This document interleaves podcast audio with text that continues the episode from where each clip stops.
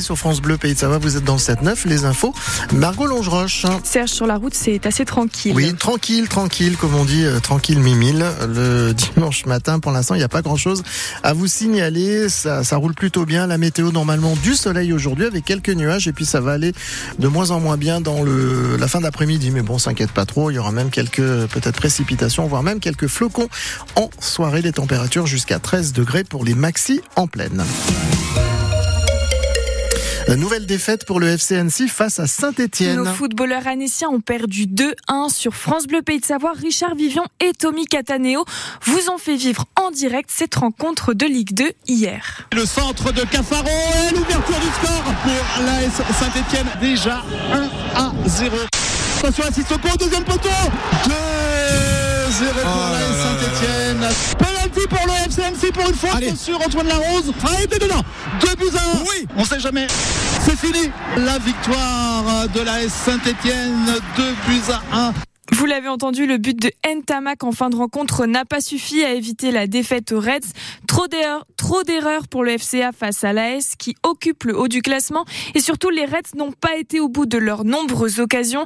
Des problèmes qui se répètent et qui coûtent très cher. Laurent Guyot est l'entraîneur du FC Annecy. Oui, c'est un bon résumé, même si je trouve que ce soir les matchs se ressemblent pas parce que je pense que c'est le meilleur depuis bien longtemps en termes de contenu. Mais il faut de l'efficacité euh, effectivement euh, dans les deux surfaces. Mais en tout cas, euh, on a montré aujourd'hui que euh, et c'est pas une surprise pour moi, ce groupe euh, ne lâchera pas, ne lâche rien et on continue à aller vers l'avant, à développer un football pour se créer des opportunités. Ça nous sourit pas aujourd'hui, mais vous savez, je vais vous faire une confidence. Moi, je crois au maintien fermement et le match de cet après-midi me donne encore plus d'espoir et de certitude par rapport à ça. Annecy est toujours 19e au classement de la Ligue 2 avec désormais 7 points de retard sur le premier non relégable. Prochain match samedi prochain face à Quevilly, Rouen Métropole. France Bleu, Pays de Savoie, il est 7h32. Les investigations se poursuivent après le choc frontal entre une voiture et un camion sur la 410 hier. Une femme de 22 ans est morte après avoir percuté un camion alors qu'elle circulait à contresens. Ça s'est passé vers 5 h du matin hier entre Saint-Martin-Bellevue et La Roche-sur-Foron. Selon le parquet, c'est possible que la victime ait d'abord fait une halte sur l'aire d'autoroute d'Evire. Ensuite, elle serait repartie dans le mauvais sens pour une raison encore inconnue. L'enquête doit notamment définir si la victime était sous l'emprise de drogue ou de stupéfiants. Un randonneur s'est retrouvé pris dans une avalanche hier à Tignes. L'homme a pu rester en surface de la coulée, mais il a dû sauter une barre rocheuse de 20 mètres de haut.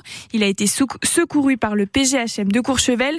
Aujourd'hui, le risque d'avalanche reste marqué à 3 sur 5 sur sur nos massifs, excepté la Chartreuse et les Bauges des CRS au Salon de l'Agriculture. Image inédite pour l'ouverture de la plus grande ferme de France et la visite du président de la République.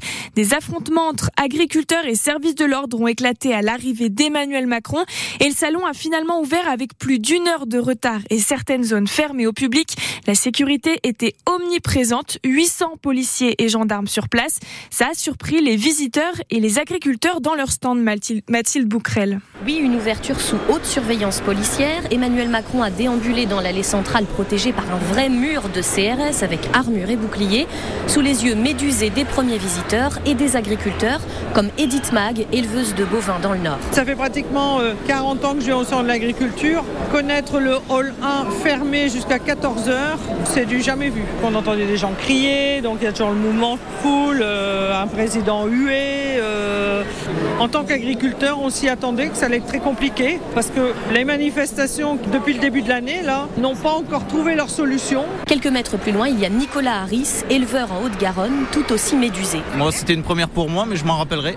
Euh, on a pu laver nos animaux tranquillement et après le retour au stade, quand on était parti pour prendre le petit déjeuner, euh, on avait de l'agitation avec euh, des groupes de manifestants qui étaient rentrés. Et, euh, je pense que c'est pas de rajouter de la violence à un contexte déjà compliqué qui fera avancer les choses. Amertume également chez certains visiteurs comme Betty venue d'Arras avec sa famille. Les gens voulaient venir ici en début mais on ne pouvait pas, c'était fermé.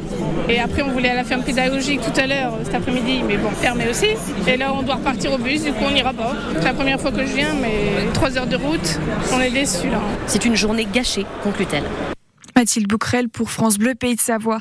Un salon qui ne fait pas l'unanimité dans la profession. Cet après-midi, la Confédération paysanne organise un contre-salon chez nous en Savoie à Détrier. Ça s'appelle le Salon à la ferme, une fête paysanne avec des producteurs locaux mais aussi des intervenants qui viendront parler d'agriculture locale. Le but, c'est de dénoncer le Salon de l'agriculture, un salon du business agricole d'après le syndicat. L'occasion aussi de dénoncer les travaux du Lyon-Turin. Une partie pourrait se dérouler à Détrier et la pépinière de la Devinière où se tient l'événement pourrait être déplacée. Si vous souffrez de rhumatisme, c'est peut-être la solution pour vous. Une sortie au terme du Chevalet à Aix-les-Bains. Le centre a ouvert sa saison le 5 février dernier. Julien Bourgeois est le directeur des termes Chevalet. Il partage ses attentes pour cette nouvelle saison thermale. On a énormément souffert du Covid. La fréquentation à Aix-les-Bains n'a pas repris son rythme euh, de 2019. On est toujours sur une baisse d'environ 25% de la fréquentation par rapport à une année de référence qui est l'année 2019. Les deux dernières années ont été des années de croissance modérées au vu des chiffres qu'on espérait, puisqu'on espérait retrouver donc une fréquentation normale à partir de 2023, ce qui n'a pas été le cas. Donc on encourage bien évidemment tous les curistes à, venir à Aix-les-Bains pour venir profiter des eaux thermales. Oui, nous sommes confiants puisque aujourd'hui euh, la croissance est au rendez-vous. Les chiffres chiffres de réservation sont plutôt euh, positifs pour l'année 2024. Voilà. Les termes d'Aix-les-Bains mis sur l'avenir. Des travaux sont en cours pour creuser une faille de 500 mètres de profondeur dans le parc du centre thermal. Elle permettra d'assurer ses besoins en eau dans les décennies à venir. En handball, nos Chambériens ont manqué de peu la victoire à Saint-Raphaël. La team Chambé perd 34 à 33 et met ainsi fin à une belle série de 5 victoires.